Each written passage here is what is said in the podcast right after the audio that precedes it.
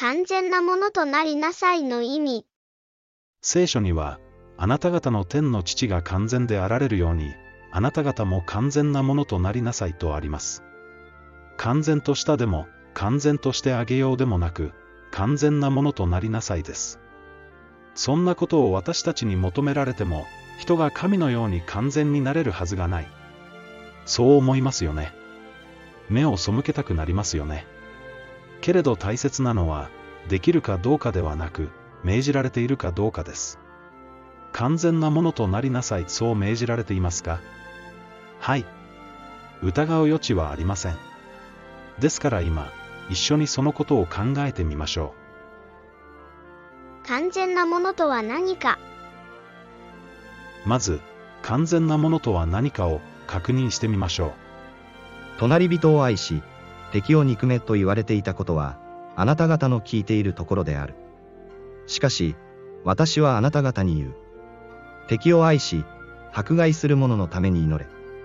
こうして、天にいますあなた方の父のことなるためである。天の父は、悪い者の上にも良い者の上にも、太陽を昇らせ、正しい者にも正しくない者にも、雨を降らしてくださるからである。あなた方が自分を愛する者を愛したからとて、何の報いがあろうか。そのようなことは、主税人でもするではないか。兄弟だけに挨拶をしたからとて、何の優れたことをしているだろうか。そのようなことは、違法人でもしているではないか。それだから、あなた方の天の父が完全であられるように、あなた方も完全なものとなりなさい。完全なものとなりなさい。それは、完全な愛が語られる中で命じられました。完全な愛とは、自分の気に入るものだけを愛するのではなく、敵でさえも愛することです。その人が何をしたかにかかわらず、後にも先にも愛することであると教えられています。そのような完全な愛を持つことを指して、主は完全なものとなりなさいと教えておられるのです。完全なものになるとは？注意してください。完全なものとなったら天国に入れてあげようなどとは、主は言っておられません。これを間違うと、私たちは喜びを失うばかりか、立法主義に陥ってしまいます。完全なものとなりなさい。これを簡単に言えば、成長しなさいということです。大人へと成長する我が子に向かって、誰も、まだ成長していないのか、とは言わないでしょう。むしろ、成長したね、と言います。完全なものとなりなさいも、これと同じです。私たちが完全な愛を目指している時に、主は、成長したね、完全なものとなっているね、と言ってくださるのです。私たちは主の命令を守っているか大切なのは、私たちが主の命令を守っているかどうかです。私たちが完全なものとなりつつあるなら、それが完全なものとなりなさいという命令を守っていることになります。弟子たちの認識もこれと同じです。私がすでにそれを得たとか、すでに完全なものになっているとかいうのではなく、ただ捉えようとして追い求めているのである。そうするのは、キリストイエスによって捉えられているからである。私たちはすでに完全なものとなっているのではありません。けれど、私たちが完全なものを目指しているときに、主は私たちを完全なものとみなしてくださるのです。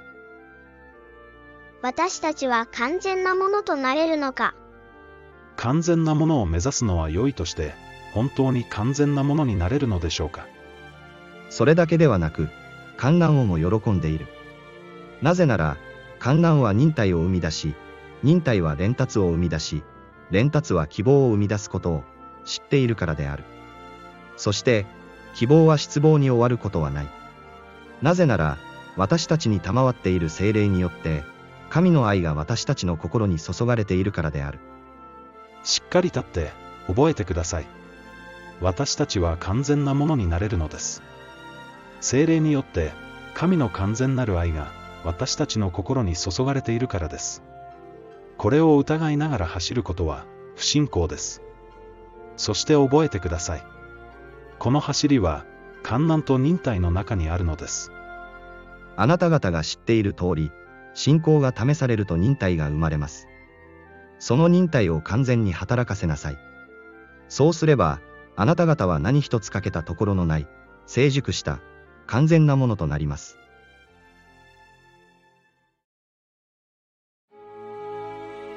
完全なものとなりなさい。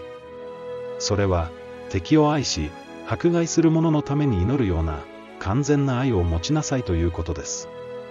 この命令を守るとは、私たちがそれを追い求めていることを指します。決して、完全なものになったら天国に入れてあげようというのではありません。エチオピア人は、その皮膚を変えることができようか。豹はその斑点を変えることができようか。もしそれができるならば、悪になれたあなた方も、善を行うことができる。私たちは、自分を白くも黒くも変えることはできません。